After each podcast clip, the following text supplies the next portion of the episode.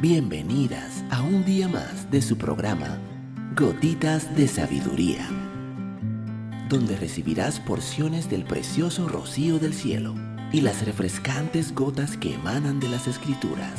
Gotitas de Sabiduría con Evilegna Rodríguez. Saludos, mi nombre es Evilegna Rodríguez. Bienvenida un día más a tu programa Gotitas de Sabiduría. El día de hoy estaremos hablando los ataques de pánico. Uno de los mayores retos que hemos visto durante este tiempo es a personas que se enfrentan a ataques de pánico por primera vez en su vida. En el primer año del COVID-19, ese fue el caso que los pacientes describían con mayor recurrencia en mi oficina. Un ataque de pánico es un episodio repentino de miedo intenso que provoca grandes reacciones físicas. Estas reacciones pueden ser el resultado de estresores reales o cuando no existe ningún peligro real o causa aparente.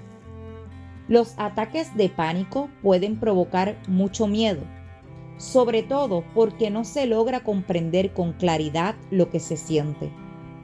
Mis pacientes refieren que cuando se presenta un ataque de pánico, puedes sentir que estás perdiendo el control, que estás teniendo un ataque cardíaco o que estás a punto de un derrame cerebral o incluso que vas a morir.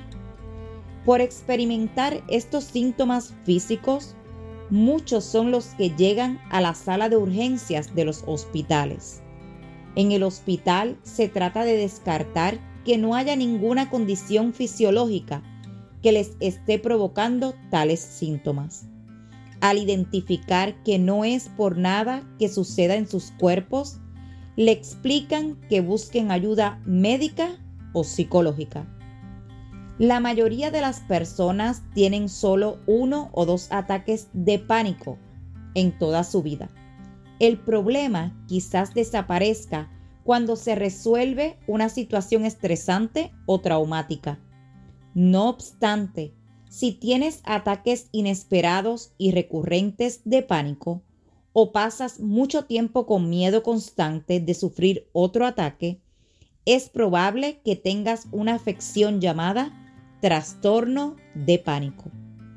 A pesar de que los ataques de pánico en sí mismos no ponen en riesgo la vida, pueden provocar mucho miedo y afectar de manera significativa tu bienestar emocional, social y hasta espiritual.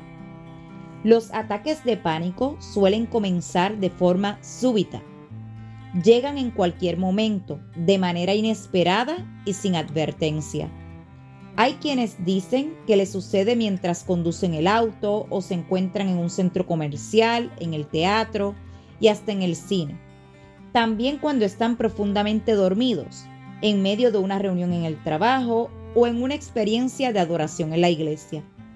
Se pueden tener ataques de pánico ocasionales o con frecuencia tienen muchas variantes, pero los síntomas suelen alcanzar su punto máximo en cuestión de minutos.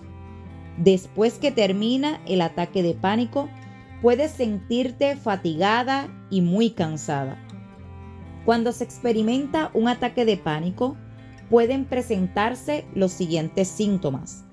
Pensamientos de peligro, problemas respiratorios con una sensación de ahogo, miedo a perder el control, sentimiento de que algo muy malo va a suceder, pensamientos sobre la muerte, sudoración que no se debe al calor, temblores o sacudidas en manos y piernas, opresión en la garganta, escalofríos, latidos fuertes en el corazón, sofocaciones, náuseas o deseos de vomitar, calambres abdominales, dolor en el pecho, dolor de cabeza, mareos, sensación de desvanecimiento, pueden ocurrir desmayos, entumecimiento u hormigueo en las extremidades, sentimientos de irrealidad como en una sensación de que ves todo a través de una pantalla, La mayor inquietud que manifiestan los pacientes cuando vienen a terapia luego de haber experimentado ataques de pánico